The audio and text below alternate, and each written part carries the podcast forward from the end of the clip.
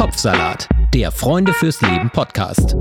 Über Depressionen, Gefühle und den ganzen anderen Salat im Kopf.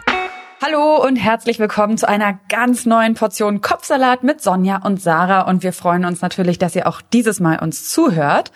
Ja, und in dieser Folge, da wollen wir mal nicht nur versuchen, das, was wir sonst immer machen, nämlich so die kopfsalatigen Köpfe der Depressiven zu verstehen, sondern auch uns mal in diejenigen der anderen reinzuversetzen, der Lieben, der Angehörigen, der Partner, der Familien, weil die ja bei einer Depression eigentlich auch immer fast unmittelbar mit betroffen sind. Und äh, in unserem Fall ist es auch leider gerade für dich, Sonja, ja so eigentlich das aktuellste Thema, ne? Ja, ich weiß auch gar nicht, wo ich da so heute anfangen soll. Also meine aktuelle depressive Episode scheint vorbei. Sag ich, also eigentlich sage ich es ungern, weil ich habe immer das Gefühl, oh, das stimmt's nicht und dann kommt es gleich wieder. Also ich merke das immer daran, dass ich ähm, so keinen direkten Bezug mehr zu diesem Kopfsalat in der Depression habe. Also wenn ich mich versuche zurückzuerinnern, ah, wie war denn das? Das ist also irrational. Also diese Gedanken und Gefühle sind dann irgendwie abgekapselt, Gott sei Dank. Hat mal wieder jetzt circa sechs Monate gedauert. Mhm. Das, das ist auf der Habenseite, also das ist vorbei. Allerdings ist meine Frau inzwischen ausgezogen und ähm, dafür würde ich sagen, war die Depression auch mit ein Auslöser. Ja. Und ich habe mal gelesen, jemanden zu lieben, der Depressionen hat, ist wie London. Es ist die tollste Stadt der Welt, aber es regnet halt jeden Tag. Und ich möchte dann also wenn ich jetzt so äh, auf mich gucke, wie ich in der Depression bin, möchte ich ehrlich gesagt auch nicht mit mir zusammen sein, wenn ich so bin. Also ich ziehe dann alle Liebe von anderen ab und bin nur irgendwie in meinem inneren Nervenknäuel so drin und mit mir selbst beschäftigt, also wie weggetreten und irgendwie so abgeschnitten, wenn ich wenn ich nicht gerade am heulen bin. Ne? Und dann kann meine Frau mich zwar umarmen, aber ich fühle nichts und ich weiß zwar, dass das vorübergehend ist, meine Frau weiß das auch, aber trotzdem kommt man sich als Partnerin ähm, ja sicher zurückgewiesen vor und ist verletzt und wir haben ewig nicht mehr im gemeinsamen Bett geschlafen, geschweige denn Sex gehabt. Meine Libido ist im Arsch, kann ich sagen. Und die meisten Nächte lag ich wach.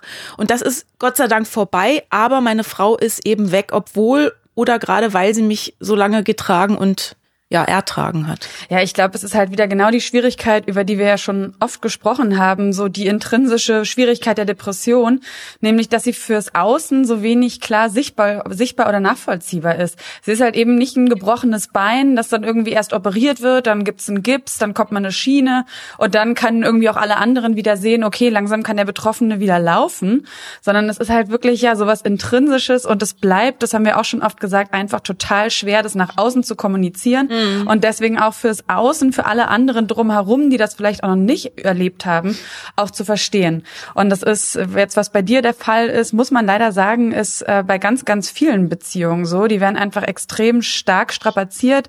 Ähm, es enden bestimmt nicht alle Beziehungen, aber ich glaube auch eine große Zahl an Beziehungen endet leider an der Depression, was wiederum auch fatal ist, weil es ja gerade auch für die Depressiven so wichtig ist, eine Stabilität mhm. zu bekommen oder zu behalten. Und wir bekommen auch von euch euch immer total viele Zuschriften genau zu dem Thema, zum Beispiel auch von Andreas, der uns geschrieben hat. Ähm, und zwar, ich selbst bin nicht betroffen von der Depression, aber meine Freundin. Wir haben eine dreijährige Tochter und viele schaffen es nicht, mit der Depression des Partners, der Partnerin richtig umzugehen. Jedenfalls wünsche ich mir, dass ihr in einer der kommenden Folgen auch mal den Blick auf Angehörige richtet. Ich habe oft davon gelesen, wie man depressive Menschen unterstützen kann, beziehungsweise was man nicht machen soll. Aber was ich selten lese, ist, dass es für unmittelbare Angehörige auch eben sehr kräftezehrend ist, einem depressiven Menschen zu helfen, da man die eigenen Bedürfnisse oft hinten anstellen muss. Also zumindest ist es bei mir so, mit Tochter, Vollzeitjob und kranker Freundin. Liebe Grüße, Andreas.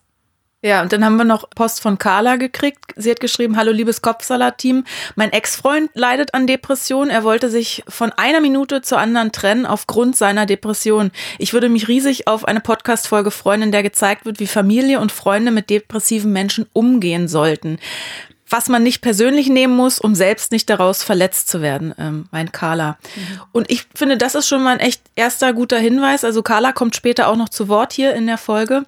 Und wir sprechen mh, mm, halt darüber, wie zur Hölle man in einer Beziehung mit Depressionen umgehen kann. Also Beziehung muss ja nicht nur eine Paarbeziehung oder Ehe sein, es kann ja auch Freundinnen, Angehörige, Kollegen betreffen. Ähm, wir sind natürlich keine professionellen Ratgeberinnen, keine Psychologinnen, aber wir können aus Erfahrung sprechen und auch mit Menschen, die ebenfalls Erfahrung haben. Und zwar auch mit unserem heutigen Gast, und zwar mit dem Autor Benjamin Mark aus Hamburg. Ähm, er selbst ist ein unglücklicher Mensch, der mit Glück überschüttet wurde, so sagt er das eben von sich, überschüttet mit Preisen für seine schriftstellerische Arbeit, mit Familienglück, er hat eine tolle Frau, zwei Kinder, er wurde aber auch überschüttet mit Depressionen und mit relativ krassen Suizidgedanken. Deswegen war er auch nicht nur einmal in der Klinik, aber in, anders als bei dir jetzt, Sonja, das hört sich so schlimm tragisch an. Aber äh, seine Frau ist noch bei ihm. Das ist wirklich ein doofer Gegensatz, aber das kann ich gar nicht sagen. Vielleicht kann ich irgendwann drüber lachen, Sarah, sag's doch ja. so. Und ich sag jetzt Hallo und herzlich willkommen bei Kopfsalat Benjamin. Hallo. Das, sorry, ich bin jetzt, das war so bescheuert. So Benjamin lacht auch schon. Ich habe oh, Glück gehabt. noch da. Glück gehabt. Ich finde, wir lassen das genauso drin. Oh Gott. Du ähm, Benjamin, dein, dein aktuelles Buch ist ja bei Surkamp Nova erschienen und heißt, wenn das noch geht, kann es nicht so schlimm sein. Wer hat das denn in welchem Moment zu dir gesagt? Doch hoffentlich nicht deine Frau. Nee, ich habe das immer wieder zu mir selbst gesagt. Ich weiß nicht, ob ihr das kennt. Ähm, ihr habt vorhin von diesem, äh, du hast vorhin von diesem Beinbruch gesprochen. Und tatsächlich ist ja bei einem Beinbruch auch der Anfang relativ klar. Und bei mir war es immer schwierig, mir zuzugestehen, zu sagen, ich habe eine Depression, ich bin jetzt krank und nicht, ich bin ein Weichei und ich muss mich einfach nur noch mehr anstrengen. Und ich dachte halt immer, ja, wenn das noch geht, kann es doch noch nicht so schlimm sein. Sei nicht so ein Lappen, gib dir ein bisschen Mühe. Ja. Ähm, du schreibst ja über dich, Typen wie du bringen mich zum Kotzen. Oder ich wünschte, ich hätte ein richtiges Problem, aber irgendwie habe ich ein falsches. Das geht wahrscheinlich auch so in die Richtung, was du schon beschrieben hast. Also du hättest lieber ein gebrochenes Bein, vielleicht auch mehrmals in Folge, als eine Depression. Auch in der, mm, nicht nur das, auch in der Klinik habe ich äh, viele, ich war dreimal insgesamt in der Klinik und habe da viele Menschen kennengelernt, die eben durch ihre Depressionen auf eine Art an den Rand der Gesellschaft gedrückt wurden, vielleicht mhm. nicht mehr arbeiten gehen können, finanzielle Probleme haben, vielleicht äh, ihre Beziehung verloren haben, Freunde verloren haben und so weiter, ähm, möglicherweise auch schlimme Krankheiten hatten. Ich habe das alles gar nicht. Ähm, ich habe eigentlich ja, wie gesagt, richtig, richtig viel Glück im Leben, aber trotzdem eben diese mitunter sehr schweren Depressionen. Ja. Findest du, also ich habe immer das Gefühl, das macht es dann noch schlimmer. Also wenn man jetzt so außen äh, dieses Glück hat, also wo du auch sagst, du wurdest davon überschüttet ähm, und du kannst jetzt wieder weiterarbeiten, deine Familie ist noch da, macht es das manchmal auch schlimmer, weil es irgendwie noch absurder ist? Nee, eigentlich nicht. Äh, das Gute ist ja bei Depressionen immer, wenn man gerade nicht für sich selbst sorgen kann, dass es möglicherweise Strukturen oder andere Leute gibt, die für einen sorgen und die für einen da sind. Ich glaube, zu mhm. sagen, oh, hätte ich doch ein richtiges Problem, ist natürlich aus einer ganz äh, schönen ähm, das ist eine so Komfortsituation ja, aus einer totalen Komfortsituation, genau mhm. gesagt. So, ich bin wahnsinnig froh, dass es so ist, wie es ist. Und interessanterweise, bei mir ist es so, dieses ich bin ein unglücklicher Mensch, der mit Glück überschüttet wird. Das habe ich immer vorher gesagt. Seit ich diese mhm. Depressionen mhm. habe, bin ich auf eine Art glücklich, weil ich das Gefühl habe, ähm, durch diese Depressionen und durch mein, das, was ich dagegen tue, eben auf einem Weg zu sein, der dahin führt, dass ich mehr Glück empfinden kann, besser in der Welt sein kann, besser auch ich, ich selbst sein kann.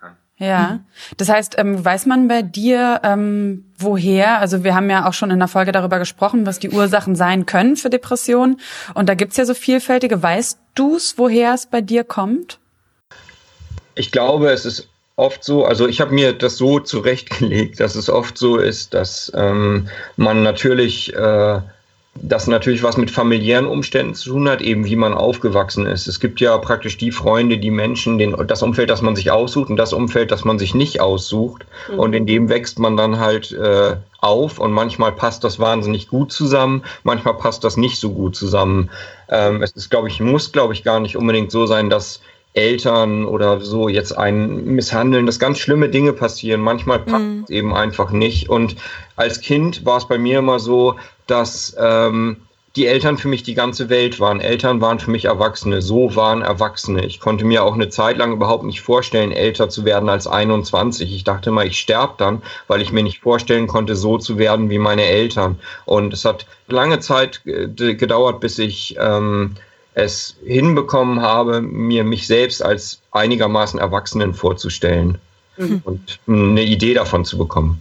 Das ist aber auch interessant, weil ganz oft ist es ja, wie du ja auch schon gesagt hast, eher so quasi ein ganz schwieriges Verhältnis mit den Eltern, eine Misshandlung, ähm, ne, die irgendwie, also ob jetzt emotional, psychisch, körperlich, aber in deinem Fall hört sich das ja so ein bisschen an, wie das, keine Ahnung, du vielleicht mit dem idealisierten Bild, was du von deinen Eltern hattest, vielleicht nicht genug Raum hattest oder sowas, so, weißt du, deine eigene Persönlichkeit oder vielleicht so ein Vertrauen in deine Stärke zu entwickeln? Nee, überhaupt nicht. Ich hatte gar kein idealisiertes Bild von meinen Eltern. Also ich, ich fand die, wie jeder Jugendliche, ich fand die richtig doof. Okay.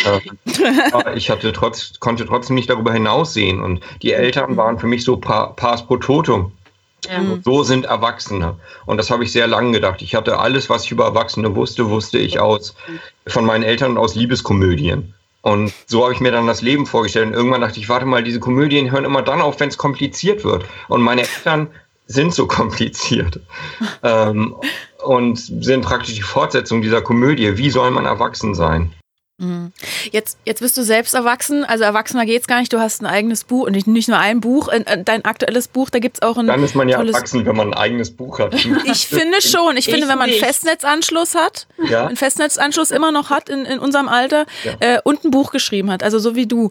Und ähm, dein aktuelles Buch gibt's auch als tolles Hörspiel vom NDR, äh, abzurufen auf ndr.de. Wir müssen ein bisschen Werbung machen, aber ich finde es sehr, sehr schön, dass sie das äh, so vertont haben. Und wir hören mal ganz kurz rein. Irgendwo in meinem Kopf oder meinem Körper geht es los. Das weiß ich da noch nicht. Das werde ich noch lange nicht wissen. Ich merke das gar nicht. Vielleicht war es vor ein paar Monaten. Vielleicht schon ein halbes Leben. Vielleicht schon. Habe ich was falsch gemacht? Ich habe doch was falsch gemacht. Ich merke das gar nicht. Ich denke das nicht mal. Das denkt sich von selbst. Ja, was man ja schon so ein bisschen raushört, finde ich, sind die Selbstvorwürfe.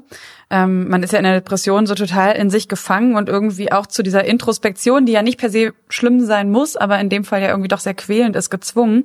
Ähm, wie ging das denn äh, aus deiner Perspektive los? Also was würdest du sagen, ist mit dir passiert, als du deine erste depressive Episode hattest und auch wann war das?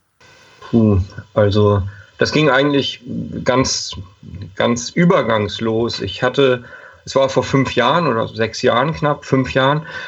Ich musste, ich hatte einen Tag frei, ich musste Theo abholen aus der Kita, der war damals anderthalb Jahre. Und irgendwie war ich morgens noch unterwegs, habe noch eine Flasche Wein gekauft, einfach so. Und dann stand ich auf einmal zu Hause und ich dachte, du kannst nicht mehr. Und dann bin ich, habe ich diese Flasche Wein genommen und die mehr oder weniger auf Ex ausgetrunken. Habe mhm. angefangen zu weinen, hatte einen Zusammenbruch, habe ähm, eine Freundin angerufen. Die eine Freundin hat sich um mich gekümmert, die andere Freundin hat Theo abgeholt, seine Tante. Und ich konnte nicht mehr aufhören zu weinen. Ich hatte praktisch einen vollständigen Zusammenbruch. Ich, was ich glaube, was daran lag, dass praktisch diese ähm, diese depressive Charakterkonstruktion, dass es die schon in meinem Körper gab, dass ich die aber praktisch mit, wie so ein Exoskelett ausgeglichen habe, mit immer mehr Arbeiten, immer härter arbeiten, immer härter, immer böser zu mir selbst sein, so. Und irgendwann ging es nicht mehr. Also war es ja wirklich bei dir wie so ein Schalter dann umgelegt, ne? Weil wir haben schon oft drüber gesprochen, oder aus meiner Erfahrung kann ich auch sagen, bei mir ist es mehr so ein schleichender Prozess gewesen. Und bei dir dann so wirklich von jetzt auf gleich? Ich glaube, ich habe einfach immer, immer stärkere Dämme gebaut ja. und irgendwann mhm. hat es nicht mehr gereicht. Der Druck mhm. dahinter äh, war zu groß und dann ist alles zusammengebrochen. Komplett auch zusammengebrochen. Ich habe am Anfang noch so gedacht, ach, ich gehe morgen wieder zur Arbeit. Dann habe ich die ganze Nacht nicht geschlafen. Dachte ich, ach, nächste Woche. Dann habe ich irgendwann mit einem Freund gesprochen, der, der Psychologe ist und der sagt so, ja klar, kannst jetzt wieder zur Arbeit gehen, aber in einem Jahr kommst du dann nochmal viel, viel immer zurück. Du wirst das nicht mehr lange aushalten können. Mhm. Dann habe ich es ein bisschen Burnout genannt, was ja immer cool klingt, weil das so ein bisschen heldenhaft ist. So, hey, mhm. ich habe echt gekämpft, aber jetzt geht es nicht mehr. Burnout. Und irgendwann war es dann eine Depression und irgendwann war es dann so, dass ich mich meiner Familie nicht mehr antun wollte und gesagt habe, okay, ich gehe jetzt, ich bin unheimlich, ich gehe jetzt in die Klinik und es geht auch nicht mehr anders. Das heißt also danach aber auch erst, ne? Nachdem, wie du da gesagt hast, nachdem diese Aktion da war mit so nicht abgeholt, Weinflasche geleert, danach kam das dann erst der Gedanke. Äh, ungefähr fünf bis sechs Wochen danach, ja. Ah ja, krass. Okay, und das heißt aber direkt danach, wie waren die Wochen, bis du dann in die Klinik gegangen bist? Die waren schrecklich. Man denkt ja, man ruht sich ein bisschen aus und dann wird es besser. Aber es wurde immer schlimmer und ich habe damals nicht genau verstanden, was mit mir passiert ist. Im, im Rückblick würde ich sagen, das ist dieses, ähm, dieses Denken, so ich die, das so depressives Denken, diese, diese Denkschleifen, diese Feedbackschleifen. Äh, ich vergleiche das oft mit so einer Autoimmunerkrankung, nur dass einen halt nicht die eigenen Abwehrzellen angreifen, sondern halt die Gedanken. Mhm. Oh, das kann ich so richtig gut nachvollziehen. Das ist ein gutes Bild. Und die sind eben, die können ja so irre zerstörerisch sein. Die können einen ja, wie unglaublich wütend die sind und schwarz und wie die über einem zusammenschlagen. Das ist mhm. irre. Und das Fiese ist es ja, dass es die eigenen Gedanken sind und ich denke dann immer so, wenn ich die nicht steuern kann, wenn die mich steuern, wie kann denn das sein? Wer hat denn da die Kontrolle? Ja. Ähm, wir haben ja vorhin schon angesprochen, wir haben ja auch ähm, Kopfsalathörerin Carla gesprochen und äh, sie erzählt uns mal, wie sich das so als Partnerin darstellt, wenn äh, jemand Depression hat. Ihr Ex-Freund hat der Depression. Äh, alles kam in einem Monat. Also er, er war, hat sich sonst immer bei mir gemeldet, war sehr liebevoll mit mir und plötzlich nicht mehr. Er war einfach nur noch kalt und eine Person, die ich nicht kannte, war sehr seltsam. An einem Tag waren wir zum Essen verabredet und plötzlich war er nicht mehr da, er war ein anderer Mensch und ich habe ihm gesagt, geht's dir nicht gut? Er konnte kaum sagen, ob es ihm gut oder schlecht geht. Und von mir kam dann eine Frage so, möchtest du jetzt lieber alleine sein? Soll jetzt jeder zu sich gehen und wir beenden das Rendezvous, sage ich jetzt mal? Ja, schon. Und dann habe ich schon gesehen, dass er gar nicht mehr fähig war, irgendwas von mir aufzunehmen, geschweige denn mir Tschüss zu sagen. Das war wie ein verlorenes Kind im Nachhinein, ja. Ja, ich muss, äh, ich muss fast ein bisschen weinen, wenn ich das höre, ähm, weil ich kenne natürlich, ich kann mir sowohl die Außenansicht vorstellen, ich kenne natürlich auch die Innenansicht. Hm, bei mir und meiner Frau ist es so, wir haben ganz großes Glück. Ähm, wir sind seit 18 Jahren schon zusammen, seit äh, 12 Jahren jetzt verheiratet und wenn wir so echt ein paar richtig beschissene Monate haben, dann können wir immer noch sagen, ah ja, das ist ein relativ kleiner Teil. so, und es ist so, dass ähm, wir einen relativ pragmatischen Umgang, glaube ich, mit diesen Sachen gefunden haben. Friederike hat sich dann um alles drumherum gekümmert und ich bin halt ausgefallen und ähm, sie ist immer recht pragmatisch gewesen. Also was mir überhaupt nicht geholfen hätte, wäre, wenn wir jetzt zusammen mhm. geweint hätten, wie schlimm mein Schicksal ist oder so, weil ich fand das Schicksal, also man findet das ja gar nicht so schlimm, man ist nur so da mhm. und es fällt irgendwie schwer, das auszuhalten. Aber bei mir ist es zum Beispiel auch immer so gewesen, dass ich immer dachte, ich hätte das alles verdient. Ich hätte das alles verdient und deswegen ist das auch okay so und ich muss da jetzt durch. Und inwiefern meinst du verdient? Insofern, dass meine Gedanken mir gesagt haben, du bist halt schlecht, du bist halt ein Idiot, du bist halt falsch und dann gehört das jetzt auch so. Dann musst du das jetzt aushalten. Und wir sind jetzt gerade da, um dir das nochmal ganz, ganz, ganz klar zu machen. Dass meine Gedanken mir in dem Moment nicht gesagt haben, wie man das verbessern kann oder so. Das war für mich ja. auch gar nicht schlimm. Und dieses, ähm, was die Hörerin gerade geschildert hat, ähm, dieses so von außen so so ähm, so so weg zu sein, so weggetreten. Man ist halt so in sich beschäftigt. Ich habe Abende am Abendbrottisch gesessen mit den beiden Kindern und mit Friederike, konnte das kaum aushalten, habe mich aber gezwungen, weil ich dachte, du musst das machen, es tut weh, aber das ist okay, du hast es auch verdient. Aber ich habe da gesessen, halt wie ein Toter. Wusste denn deine Frau, ähm, weil wenn du das jetzt so erzählst und du hast ja auch gesagt, es hat sich ja auch schon eben angebahnt, schon vorher, bevor du dann den Zusammenbruch hattest und wahrscheinlich auch schon bevor du dann in der Klinik warst. Ähm, wenn du mit deiner Frau jetzt auch vielleicht so heute darüber redest, hat sie gesagt, ihr war schon länger irgendwie auch klar, dass da sich gerade, weil ihr euch so lange kennt, da schon länger was angebahnt hat und dass irgendwas mit dir nicht stimmt? Sie sagt halt, es war schon immer so, dass ich tendenziell jemand war, der sehr streng mit sich war, der nicht so gut darin war, glücklich zu sein, der, ähm, ja, der sich immer so ein bisschen selbst runtergemacht hat. Und sie hat einmal, einmal gesagt, was ich ganz, ganz offen und ganz schön fand. Ich hoffe, das ist okay für Sie, dass ich das hier jetzt so sage. Ähm, sie hat einmal gesagt, sie hatte irgendwie so ein bisschen leise auch das Gefühl, ah, wenn er ihm alles andere so schwer fällt und trotzdem liebt er mich, dann macht das jetzt lieber eigentlich noch ein bisschen besser. ein bisschen bedeutsamer vielleicht. So. Oh, das ist schön. Also dann hat sie das vielleicht unterbewusst schon geahnt oder war dann nicht so überrascht, weil wenn wir jetzt nochmal Carla hören, die wusste, die wusste erst gar nicht, was mit ihrem Freund los war, als es losging.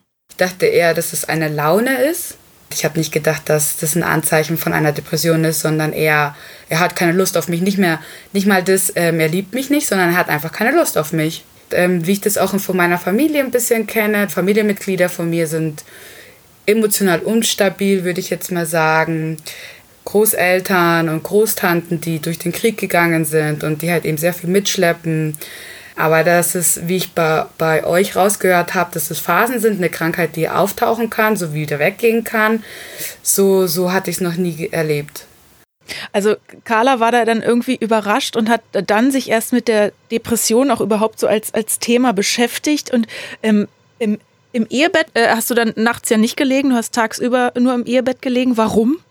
Ähm, naja, nachts lag da neben einem jemand, der schlief halt und ich konnte nicht schlafen oder nur sehr schlecht schlafen. Ich wollte halt nicht stören und ich wollte auch nicht dieses, diese Falschheit oder so in Friederikes Schlaf bringen, glaube ich und habe mich auch wohler gefühlt, weil ich unten einfach machen konnte, was ich wollte. Wenn man neben jemandem liegt, der schläft, dann versucht man sich so hinzulegen und steif zu bleiben, mhm. denkt, irgendwann mhm. schläft man ein, aber man schläft ja nicht ein, weil es in diesem Fall ja nicht darum geht, irgendwie den Körper zu beruhigen, sondern den Kopf zu beruhigen. Und je stiller man liegt, desto, desto wilder werden die Gedanken. Witzigerweise hat mein Therapeut letztens zu mir gesagt, ja, aber warum müssen Sie denn das Ehebett verlassen? Das kann doch auch Ihre Frau. Ne? Also das ist so witzig, das ist so witzig, weil man in der Depression denkt, ist klar, ich muss jetzt ausziehen aus diesem Ehebett. Mhm. In Oder? der Psychiatrie war es immer so, der, der sich beschwert hat, ähm, der musste auch aus dem Zimmer rausgehen. Ah ja. Siehst du? Aber du hast dich ja nicht beschwert. Ne? Das ist ja, das ist ja eben auch, glaube ich, wirklich so dieses Ding. Man empfindet sich selber einfach als so eine krasse Belastung. Und ähm, ich meine, man könnte ja auch denken, wenn du dann das Ehebett verlässt, dann signalisiert man ja irgendwie der anderen Person dann auch noch mal mehr, irgendwas ist nicht okay. Dann fängt die andere Person an, irgendwie darüber nachzudenken und zu grübeln. Und man hat ja eh schon das Gefühl, man ist irgendwie so eine krasse, ja, man ist so eine krasse Belastung für alle anderen. Ja, Friederike und ich haben relativ viel darüber gesprochen. Ich glaube, ein großes Problem bei Depressionen ist, dass vielen Leuten einfach vielleicht die Worte dafür fehlen, weil das ist ja, also das ist ja wirklich ganz schwierig zu beschreiben. Aber Friederike und ich haben viel darüber geredet. Ich habe Friederike auch viel einfach vollgelabert mit dem, was gerade so in meinem Kopf vorgeht, weil ich das auch selber alles gar nicht fassen konnte. Und dadurch wusste sie immer ungefähr, wo sie ist. Ich, sie hat auch mal gesagt, ich bin ein sehr angenehmer Depressiver, weil sich mein ganzer Hass, meine ganze Wut, so diese ganze Selbstverachtung, mm. also es richtet sich halt alles gegen mich, nicht gegen ja. die anderen. Und ich mm. denke mal so, in der Depression bin ich eher so, oh, wenn ich so schlecht bin, dann müssen alle anderen unendlich gut sein im Vergleich. Ich bin so schlecht, dass alle anderen die tollsten Menschen der Welt sind und auch auf der äh, Depressionsstation. Es gab halt Leute, die haben sich eher abgeschottet, aber es gab, eben auch relativ viele, mit denen man dann eine ziemlich gute Zeit hatte, weil die sich alle selbst so kacke finden, dass sie irgendwie echt darauf acht geben, dass andere Leute sie nett finden und dann äh, gibt man relativ viel Energie da rein, äh, einander nett zu finden und dann hat man echt irgendwie eine ganz gute Sommerferienzeit so da auch zum Teil. Du, aber an einer Stelle äh, ähm, musste ich auch so schlucken ähm, in deinem Buch, als du geschrieben hast, ich bin wieder krank, denke ich. Und ich frage mich, ob Friederike sauer sein wird, schreibst du da, weil ich ihr diese ganze Scheiße nochmal antue. Ja. Wie hat sie denn, wie hat sie denn dann dann reagiert? Ja, das ist schwierig. Bei uns ist es meistens so, Friederike bleibt eine relativ lange Zeit immer recht pragmatisch. Das ist gut. Und es ist aber zum Beispiel immer so, wenn ich im Krankenhaus bin, dann haben wir immer so tagelang den schlimmsten Krieg miteinander. So ja. richtig mit richtig Wut und es liegt so mhm. richtig Trennung in der Luft. Einmal, als ich äh, einen TEF hatte, das ist ein Tagesexpositionsversuch, ach nee, ein NEF, ein Nachtexpositionsversuch, Aha. das ist mit Übernachtung. Mhm. Da, Übernachtung zu Hause dann mal wieder. Genau, von ne? Samstag mhm. auf Sonntag und am Samstag hatten wir uns so gestritten, am Nachmittag, und ich war kurz davor zu packen. Ich habe gesagt, ey, das ist ein Expositionsversuch und ich kann das gerade nicht. Mhm. Und äh, dann habe ich so nachgedacht, während ich so halb aus der Tür schon mal, die Kinder haben beide geweint und ich habe dann so gesagt, bin dann so zurückgegangen und habe zu Friederike gesagt, Entschuldigung, ganz kurz mal, es ist halt folgendermaßen. Ähm, ganz viel in mir möchte gehen, aber ich weiß auch, wenn ich jetzt gehe, dann wird das eine der schlimmsten Sachen sein, die mir jemals in meinem Leben passiert sind. Und dann haben wir uns zusammengerissen und sind da, sind zusammengeblieben. Es ist eben eine sehr, sehr, sehr, sehr starke Prüfung manchmal. Und natürlich ist es auch wichtig, dass der andere seine Gefühle haben darf, dass diese Wut auf diese Krankheit und auf die Person, die einem das antut, dass die auf eine Art auch raus darf und dass man nicht der Kranke ist, den man nicht anfassen darf. Man fasst sich ja selbst so hart an, dass auch ein Streit sich manchmal anfühlt wie Samthandschuhe. Heißt, ihr habt also, wenn ihr jetzt, wenn du sagst, vorher hast du, hörte sich das ja immer so an, als wärt ihr ähm, sehr bilderbuchmäßig irgendwie damit umgegangen. Ähm, und du hast ja auch gesagt, deine Frau war da immer so pragmatisch. Aber wenn ihr euch so krass gestritten habt, habt ihr euch dann wirklich über diese Krankheit und was das für euch alle bedeutet gestritten? Oder habt ihr über banale Dinge gestritten, die dann irgendwie so eskaliert sind? Nein, wir haben nie über die Krankheit gestritten, wir haben über alles andere gestritten. Es ist natürlich so, dass sich äh, eine relativ, oder was heißt es natürlich so, es war bei uns so, dass sich so relativ viel, oft ist es ja gar nicht so das, was man ausspricht, sondern das Unausgesprochene, das so im Raum ist. Du lässt mich allein, ich hänge hier mit der ganzen Scheiße und du bist nicht da und es geht dir irgendwie nicht besser und du machst dir da irgendwie ein paar ruhige Wochen in der Klinik, während ich hier alles zusammenhalten muss mit Job, mit Kindern. Und diese Sachen haben aber, glaube ich, jetzt gar nicht so klare Sätze, wie ich das sage, sondern die wummern eher so mit, so ein gewisses, ah, jetzt bist du hier, jetzt kümmere dich aber auch mal. Und dann gleichzeitig sich zu sagen, ah, jetzt ist er hier, jetzt soll er sich auch mal kümmern, aber er ist ja hier, aber er ist ja in Wahrheit immer noch krank. Wir haben hier gerade einen Kranken zu Besuch. Und das nervt das nervt und ich bin gleichzeitig wütend auf mich selbst, weil mich das nervt, weil er ist ja krank. Also ich glaube, dass das, was in den Angehörigen vorgeht, äh, auch ganz schön ganz schön schlimm ist und dass die, mhm. dass die ganz schön viel leiden und ganz schön viel auch mit sich selbst auskämpfen müssen. Ähm, eben weil auch ein Depressiver häufig, also weil der körperlich in der Regel so gesund wirkt. Als würde in der Beziehung die ganze Zeit so ein Subtext auch mitschwingen. Ne? Also im Untertitel steht die ganze Zeit was anderes. Da steht nämlich das, was, was du sagst, was halt unausgesprochen ist eigentlich. Ja. Und dieses, ähm, was das für die Angehörigen bedeutet, ähm, ich glaube, das ist wirklich so richtig. Man weiß nicht, wie man reagieren soll. Wir hören noch mal Carla. Ja, ich wusste nicht, was gerade passiert. Ich war hilflos. Und von der Gesellschaft kommt er, ja, trenn dich, der liebt dich nicht so, wie du ihn liebst der kann dir nicht das geben, was du dir wünschst vom Leben. Wie soll es denn enden? Stell dir vor, wenn ihr Kinder habt. So, solche Sachen halt eben. Da kommt jetzt nicht, ja, er geht jetzt durch eine, eine schwierige Phase und du musst einfühlsam sein. Also das Ganze kommt nicht. Das kommt auch heute, heute noch nicht so wirklich.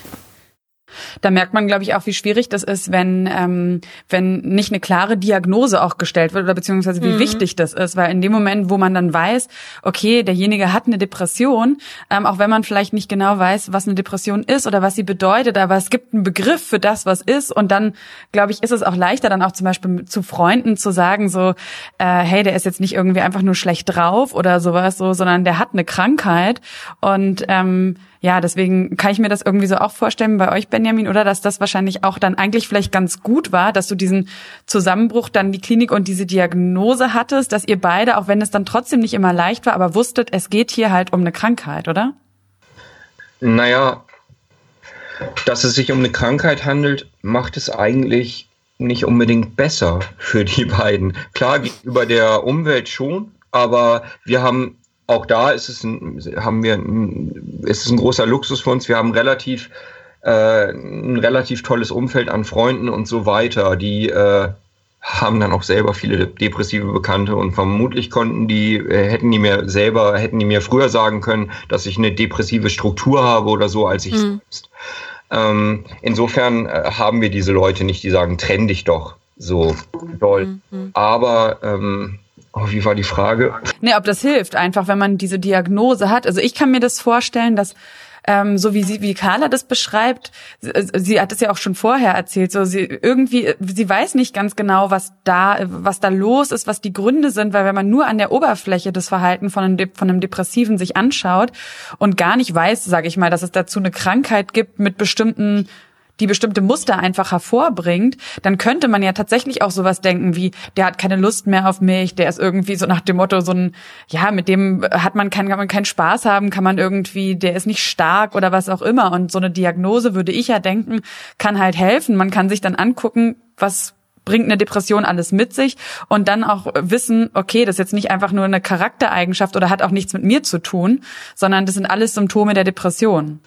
Ja, absolut. Trotzdem ist es natürlich schwierig, sich irgendwie eine Depression von außen wirkt halt relativ kühl, nicht? Also so, mhm. als wäre jemand unterkühlt, als wäre der eher so auf sich bezogen. Ja. Und naja, dieser ganze, alles, was da im Kopf vorgeht, diese ganze Wildheit, das sieht man ja nicht. Und das kann man, glaube ich, auch schwer nachvollziehen. Und vielleicht ist es auch ganz gut. Ich hatte immer, während ich meine depressiven Episoden hatte, habe ich immer Angst gehabt, dass wenn ich das zu gut erkläre, dass ich Leute möglicherweise mit meinen Gedanken anstecke.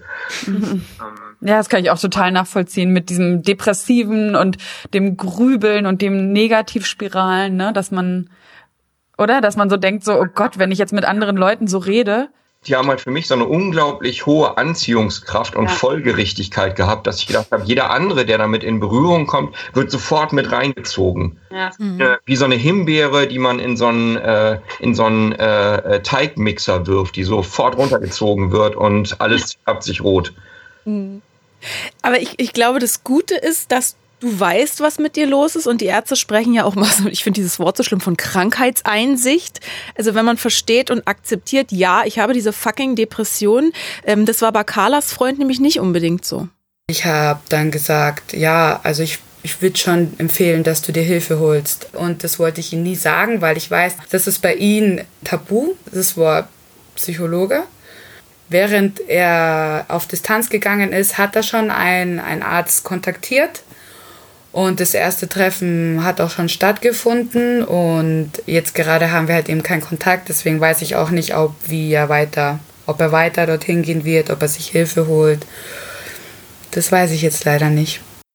Ist das so ein, ist das so ein Männerding, dieses Tabu? Sich da vielleicht erstmal nicht so helfen lassen zu wollen oder nur so boah, gezwungenermaßen? Ich glaube, ich bin nicht so ein besonders männlicher Mann im Vergleich. Äh, deswegen kann ich da schlecht für alle Männer sprechen. Ich kenne jemanden aus meinem sehr nahen Umfeld, der hat, äh, den habe ich, dem habe ich dazu geraten, geh doch mal bitte zu einem Psychologen, zu einer Psychologin.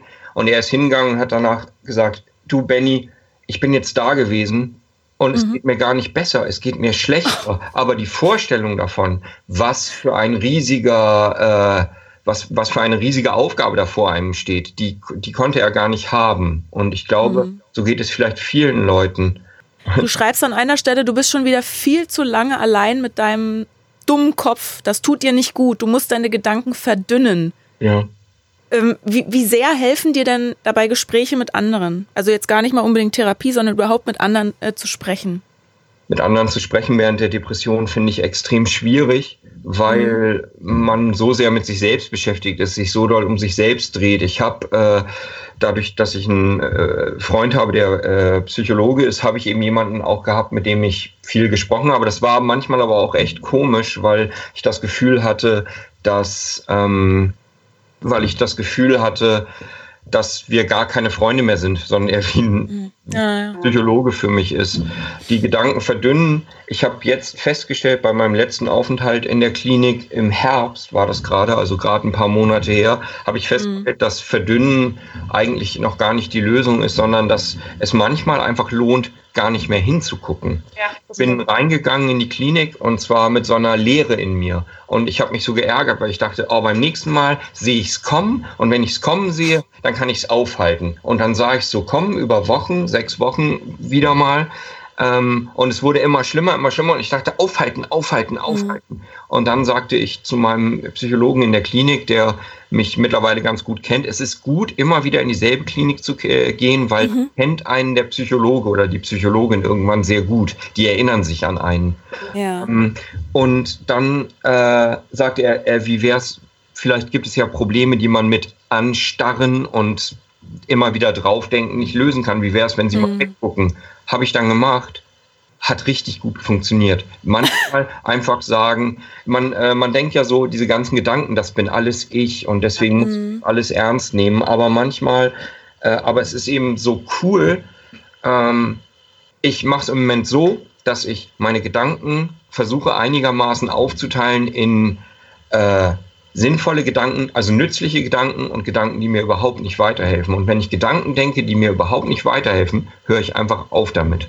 Du, du übst dann quasi dich selbst ein bisschen zu ignorieren oder deine Gedanken auszutrinken, runterzuschlucken, wenn du sie nicht verdünnen kannst? Ja, ja, genau. Ich denke dann so, okay, jetzt denkst du an was anderes, konzentriere mich äh, auf das drumrum, äh, hab immer, ich bin so ein Typ, der immer so Listen hat. Hab dann mm. Listen von Dingen, die ich noch erledigen möchte, denk dann da dran und denk eben aber nicht mehr an dieser Sache weiter, weil ich denke, okay, hilft jetzt nichts. Ja, ich mhm. finde, das ist auch voll der gute Hinweis, ähm, den du da gibst. Ich muss sagen, ich kann das auch total nachvollziehen. Mir ging das auch so. Ähm, dass ich irgendwann gemerkt habe, ich wollte immer mit anderen Leuten dann darüber sprechen. Das ist auch, glaube ich, so Teil meiner Person. Ich denke dann immer, ich muss das alles aussprechen und mit jemandem bearbeiten. Und es gab bei mir mal einen so einen Schlüsselmoment, würde ich sagen. Da habe ich mich mit einer Freundin getroffen und habe der diesen versucht, diesen ganzen Wust, diese destruktiven Gedanken, die mit der zu teilen. Und da, da war das war doch ich. Nein, das war's nicht du. nee, und dann habe ich aber gemerkt, und das fand ich krass, weil sie war zum Beispiel so jemand, ähm, die hat sich das alles angehört, die hat mit mir das alles mhm. angeguckt, die ist da voll mit eingetaucht. Und das Krasse war, dass nach drei Stunden Gespräch, glaube ich, wo ich nur alle meine Sorgen, alle meine Ängste hier irgendwie mitgeteilt habe, ich gemerkt habe, Scheiße, jetzt geht's uns beiden schlechter, aber mir, also mir auch. Und ich habe dann nämlich irgendwann gemerkt, äh, das erleichtert einen nicht mehr unbedingt, das mhm. alles auszusprechen. Und das finde ich eben für Freunde und Angehörige auch vielleicht nochmal einen guten Punkt.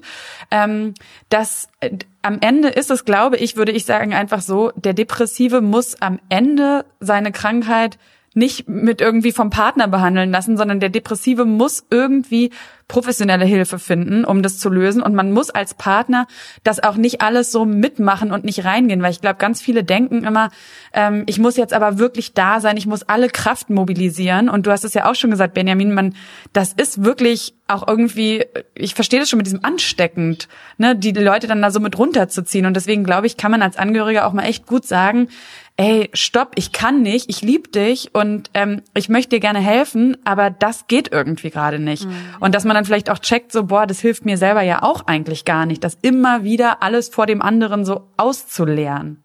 Äh, ich war mal in der Reha für eine längere Zeit, weil ich einen, einen Schädelbasisbruch hatte. Mhm. Da haben alle Leute äh, auf dem Flur über alles gesprochen, zum Beispiel auch über ihre, äh, über die Konsistenz ihres Codes. Es ist ja auch ein bisschen so, wenn man mit jemandem so darüber spricht und das alles ausbreitet. Nehmen wir an, man hat eine Magen-Darm-Verstimmung. Dann mhm. hat man so kleine Schüsselchen und die stellt man so hin und sagt, guck mal, da war es so, da war es so, da war es so. Ähm, und dann steht die ganze Scheiße im Raum.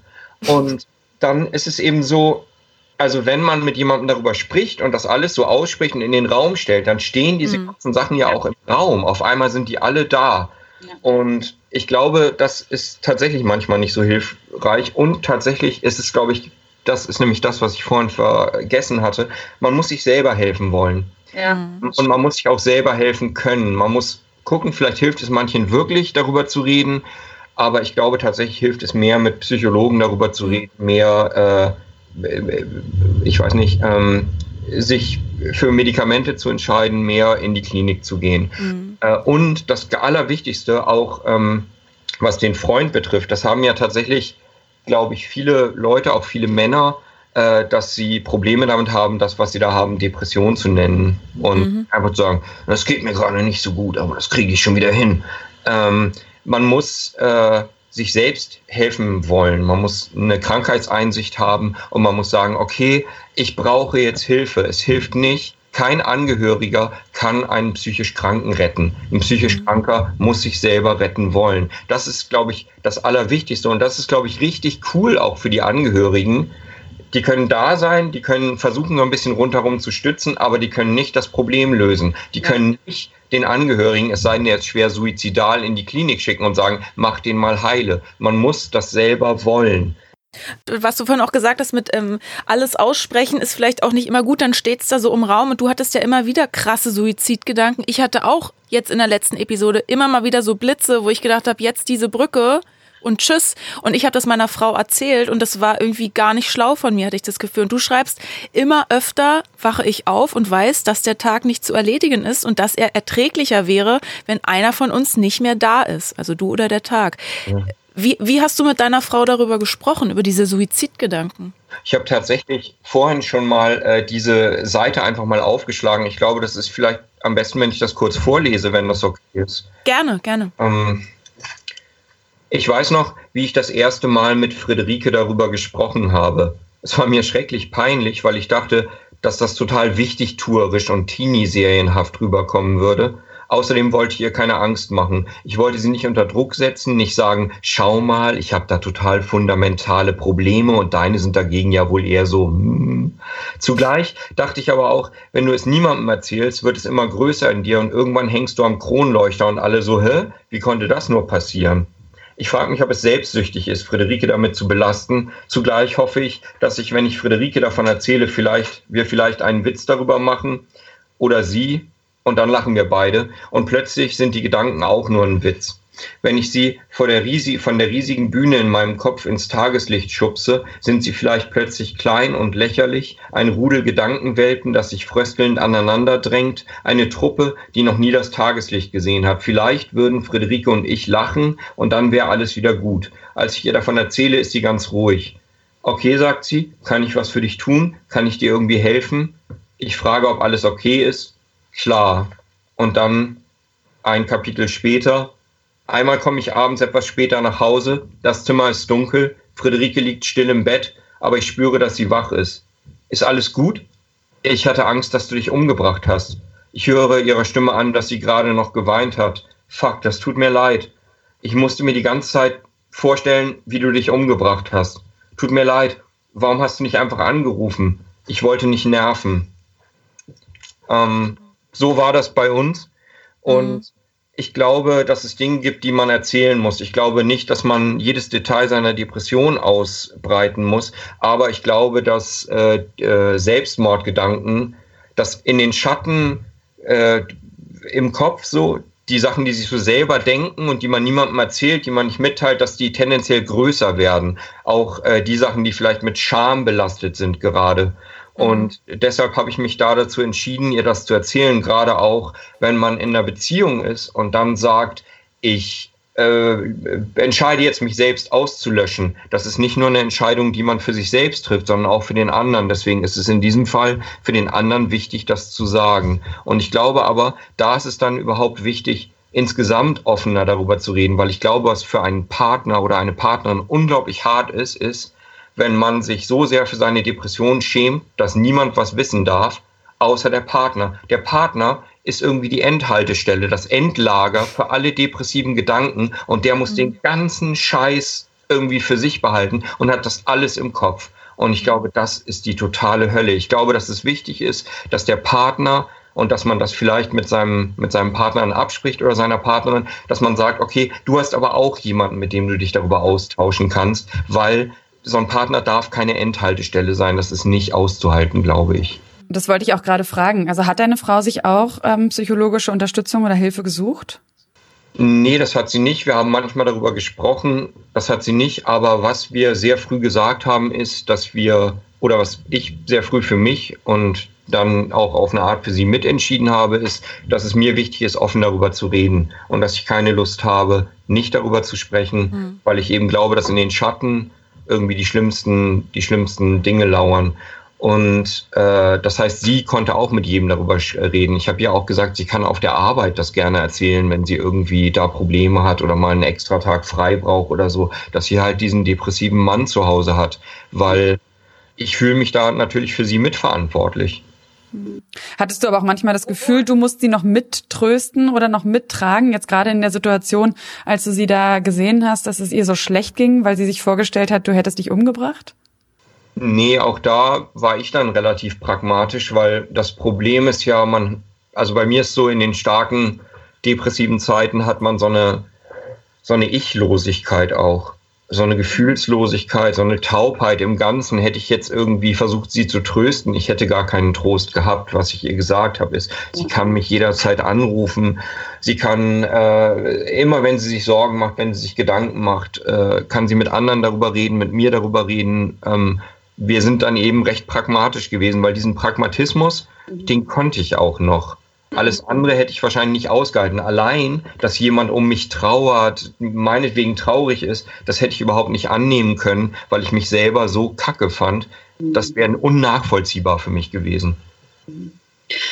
Stand denn eure Beziehung dann in diesen Momenten jemals auf der Kippe? Weil du hast ja vorhin schon gesagt, eigentlich nicht, ihr seid so lange zusammengeblieben. Aber gerade in diesen Suizidgedankenmomenten, sage ich mal, wo man sagt, okay, ja, der Partner darf nicht die Endhalte des Endmülllager sein, aber ist es ja dann doch irgendwie, also von, von einem selbst aus. Hat, was hat das mit eurer Beziehung gemacht? Ähm, ich weiß nicht, Friederike hat relativ viel mit ihren Freundinnen darüber gesprochen und sich da auch richtig ausgekotzt. So. Und äh, es gab halt so diesen Raum, in den ich auch nicht rein konnte, wo sie halt einfach mit ihren Freundinnen auch Witze machen konnte und äh, und irgendwie sagen konnte, wie scheiße ich bin und so weiter. Und das muss man, glaube ich, den Angehörigen auch zugestehen in dem Moment.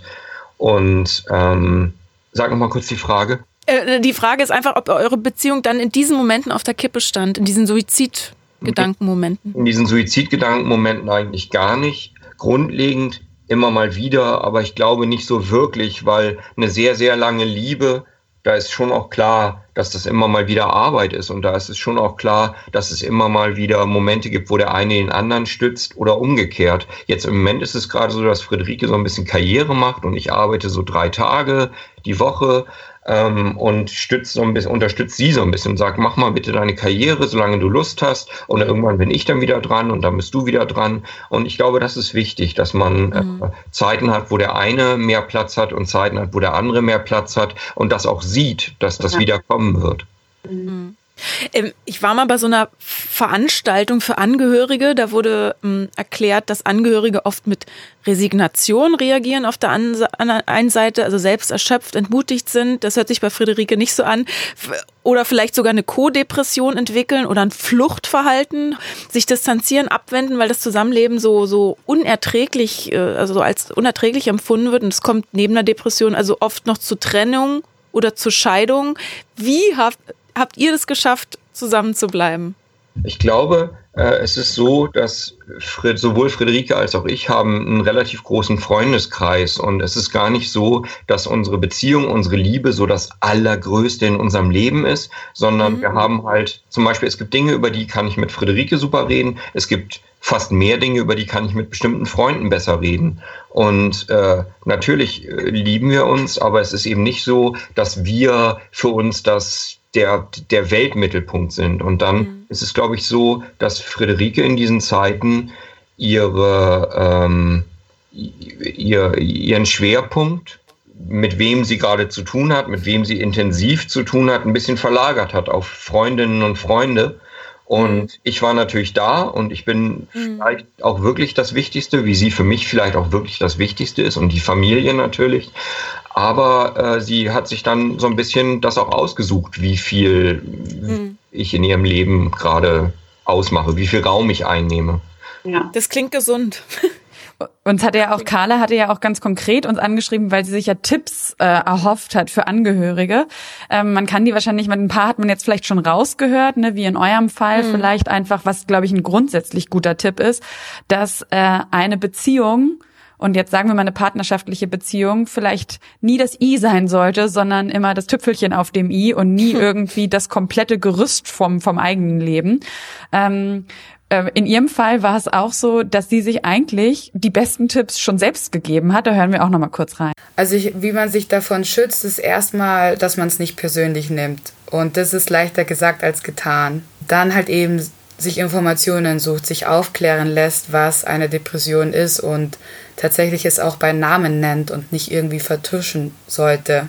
Und wie man sich schützt, indem man halt eben einfach äh, stark bleibt, würde ich sagen. Also bin, ich bin ein sehr positiver Mensch und bin der Meinung, dass jeden Tag die Sonne für jeden gleich aufgeht. Und dass es halt eben Hoffnung gibt, Hoffnung, dass halt eben alles ähm, irgendwann mal wieder gut sein wird. Und was mir sehr, sehr, sehr hilft, ist auch an die schönen Momente zu denken. Fotos, wo man einen schönen Urlaub hatte, das Negative einfach abzuschalten, weil, weil erstens Liebe da ist, auch wenn der Depressive es gerade nicht zeigen kann.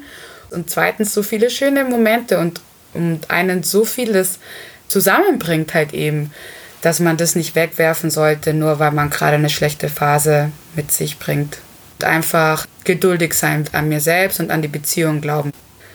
Weil es, ist, es, es gehört einfach zum Leben und es kann jedem passieren. Ich habe zu meiner Frau immer gesagt, ähm, du kannst eigentlich nichts machen, außer da zu sein und, und durchzuhalten, für dich auch ähm, durchzuhalten, ich habe so ein bisschen verglichen wie mit unseren Katzen. Die legen sich zu mir ins Bett und stellen keine Fragen, sondern sind einfach nur da. Benjamin, was hat dir denn am meisten geholfen? Mir hat am meisten geholfen, dass ähm, Friederike, ich neige dazu, mich an Friederike oder überhaupt an Sachen ranzuwanzen. Wenn ich ein Problem sehe, dann wanze ich mich immer so ran, denke, mhm. ich muss doch das Problem lösen oh, können. Ja. Friederike hat es irgendwie klüger gemacht. Die hat irgendwie einen guten Abstand für sich gefunden, ist zum Beispiel auch mit den Kindern und Freundinnen und so in den Urlaub gefahren, mhm. hat irgendwie schöne Sachen unternommen. Wenn ich nicht dabei war, war es nicht so schlimm. Ich glaube, man neigt manchmal dazu, wenn man jemanden sieht, dem es so schlecht geht, den man so gern hat, irgendwie so die Nähe zu suchen, zu denken, mit meiner Nähe muss ich ihn retten. Aber manchmal ist es eben auch gut, einen Abstand zu finden und nicht nur eben für den Kranken, sondern vor allem auch für sich selbst den richtigen Abstand zu finden und eben vielleicht ein anderes Feld zu finden, in dem man gerade was Ähnliches findet, was man jetzt gerade in der Beziehung nicht findet. Also ich glaube auch, das ist einfach extrem wichtig und das können wir vielleicht auch an der Stelle nochmal so ein bisschen auch zusammenfassend sagen, ist, dass die Angehörigen wirklich äh, sich um sich weiterhin kümmern, weil man weiß es ja auch so, wenn man selber irgendwann selber so ausgebrannt ist oder so leer ist, dann kann man erst recht dem anderen nichts mehr geben. Und äh, du hast es auch gesagt, Benjamin, der Depressive, der muss selber auch in die Pötte kommen, der muss irgendwie, äh, egal wie sehr er unter dem leidet, was gerade ist, er muss es irgendwie lindern wollen, er muss sich heilen wollen und das kann nicht durch einen Partner passieren passieren. Ähm, was, glaube ich, aber schon wichtig ist, ist dieses im Gespräch bleiben, gerade Leute, die dazu neigen, Dinge in sich reinzufressen. Also wenn ihr wirklich denkt, äh, ihr habt selber vielleicht irgendwie äh, Anflüge von Depression, dann bleibt auf jeden Fall im Gespräch, sucht euch dann professionelle Hilfe als Angehörige, hört zu, informiert euch vielleicht auch selber darüber, was bedeutet Depression. Es gibt wirklich gute Richtlinien, da kriegt man auf jeden Fall eine Idee davon, ähm, ja, welche Symptome einfach eine Depression auszeichnen, was nicht. Empathie würde ich sagen auch, ja, aber eben bis zu einem gewissen Grad. Ne? Also ihr müsst nicht mitleiden, mitfühlen, ja, aber nicht mitleiden unterstützen, äh, stützen, stabilisieren, aber vielleicht auch, wie du das gesagt hast, Benjamin, äh, auch so eine gewisse, einen gewissen Pragmatismus sich auch zu bewahren, oder? Und das vor allem auch alles nicht so persönlich zu nehmen. Oh, Sarah, an dir ist auch eine Lehrerin verloren gegangen. ich habe alles mitgeschrieben. Schön zusammengefasst. Äh, äh, und wenn, wenn ihr mehr Infos braucht, äh, es gibt zum Beispiel auch den Bundesverband der Angehörigen psychisch erkrankter Menschen. Ähm, den findet ihr im Internet unter bapk.de. Also da gibt's Anlauf und Anlaufstellen und Beratungsstellen auch für Angehörige oder aber für Kinder und Jugendliche mit psychisch kranken Eltern zum Beispiel die Internetseite kipsi.net. Und ähm, wenn, wenn wir jetzt so, so zum Fazit kommen, also meine Lieblingsaussage, Benjamin, in deinem ganzen Buch ist sinngemäß jetzt, ähm, äh, dass Depressionen ja so geschickt sind, weil ist man krank, dann kann man sie kann man sich nicht vorstellen, je wieder gesund zu werden und ist man gesund, kann man sich nicht mehr daran erinnern, wie es äh, war, krank zu sein. Wie geht es dir denn jetzt in diesem Moment heute? Ähm, es geht mir ganz gut. Wir haben gerade mit Corona, ehrlich gesagt, mm. einiges zu tun. Da habe ich ein paar Tage gebraucht. Da sind so ganz viele Gedanken in meinen Kopf so reingefallen und ich habe echt äh, gedacht, oh Gott, jetzt wird es nochmal wird noch mal schwierig, aber ich habe dann gemerkt, eben durch dieses, sagen wir mal, Gedanken an mir abgleiten zu lassen, auch manchmal, die eben nicht hilfreich sind in der Situation, dass ich jetzt gerade so ganz gut da durchschlüpfe durch diese Zeit. Mhm. Und ähm, mir geht's ganz gut, aber auch deshalb, weil ich ähm, auch glaube, okay, die Depression, ich bin jetzt dreimal, ich hatte drei schwere depressive Episoden, war dreimal im Krankenhaus, deswegen die Depression ist nichts, was ich überwinden muss, sondern mhm. die Depression, bestimmte depressive äh, äh, so Konstruktionen in meinem Kopf sind halt da im Moment noch, vielleicht auch irgendwann nicht mehr. Aber ich habe mich daran gewöhnt, dass die ein Teil meines Lebens ist, versuche damit zu leben und sage auch so, naja, und wenn ich nochmal ins Krankenhaus muss, dann ist das eben so. Manchmal muss ja ein Schiff irgendwie auch äh, ins Dock gehoben werden, um irgendwie richtig repariert zu werden. Manche Sachen kann man nicht machen, während man in voller Fahrt unterwegs ist. Eine Frage habe ich noch, Benjamin. Eine allerletzte Frage. Äh, wann kommt dein Buch als Psychiatriekomödie raus im Kino mit Till Schweiger, Florian David Fitz und Matthias Schweighöfer? Ich hoffe ja, dass die mir schreiben ja. und mich. Till, ähm, wenn du äh, das hörst. Niemals. niemals wird das äh, so erscheinen. Ähm, ich, äh, mir ist noch eine Sache vielleicht ganz wichtig. Ähm, ich habe so auch Bekannte, die erzählen mir von Freundinnen, Freunden, hauptsächlich Freundinnen, die haben so Freunde, von denen haben sich schon alle anderen abgewandt. Mhm. Und die sind noch so da und versuchen, den Menschen zu retten. Also manche Menschen können in, zu bestimmten Zeiten ihres Lebens nicht gesund werden wollen und niemand kann die retten. Und es ist nicht wichtig, es ist nicht die Pflicht des Gesunden, mit dem Depressiven zusammenzubleiben, sondern es ist die Pflicht, sich um sich selbst gut zu kümmern. Und manchmal ist es auch besser, sich von diesem Menschen zu trennen, nicht nur für sich selbst, sondern auch für den Menschen, weil er vielleicht einfach, weil, weil dieses letzte Kissen, das noch unter ihm liegt, vielleicht auch dafür sorgt, dass man denkt, es geht ja irgendwie noch. Ja. Das ist auch ein bisschen wie der Alkoholiker, der ähm, erstmal wirklich richtig in der Scheiße liegen muss, damit er realisiert, dass er ein Problem hat, oder? Ja, absolut. Also es ist, es ist so, es ist so gemein, das zu sagen. Gleichzeitig glaube ich, ähm, dass es so wichtig ist, dass es gibt, glaube ich, viele Menschen, die sich sehr, sehr verantwortlich fühlen für Leute, die eben krank sind und eben ja. vielleicht auch, wie ich, dann so ein bisschen das Problem lösen wollen mhm. und rumtüfteln. Mhm. Aber ähm, man kann das nicht für den anderen Menschen übernehmen und man muss sich auch selber vor allem ein glückliches Leben gönnen. Ja. Aber das ist doch ein schönes Schlusswort. Man muss sich selbst auch manchmal ein gutes Leben gönnen. Benjamin Mark, vielen Dank, dass du Zeit für uns hattest. Ähm, wir wünschen dir viel Erfolg fürs Buch. Wenn das noch geht, kann es nicht so schlimm sein. Äh, bei Surkamp Nova erschienen und wir hoffen, dich bald wieder zu hören, zu sehen irgendwo.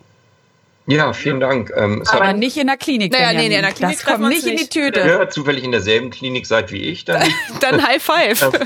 Genau. Ja, vielen, vielen Dank äh, für die Einladung und vielen Dank für das Gespräch. Ich finde es ganz toll, dass es diesen Podcast gibt, weil eben genau dieses offene Sprechen, dieses mhm. gelöste Sprechen, dieses, dass alles auch nicht immer so dramatisch mhm. klingen muss. Das finde ich richtig, richtig toll. Vielen, vielen Dank für die Einladung. Und, vielen, vielen Dank. und grüß Friederike, wir sind schockverliebt in sie, obwohl wir sie nicht kennen. Ich auch. Bis dann. Bis dann. Tschüss. Tschüss.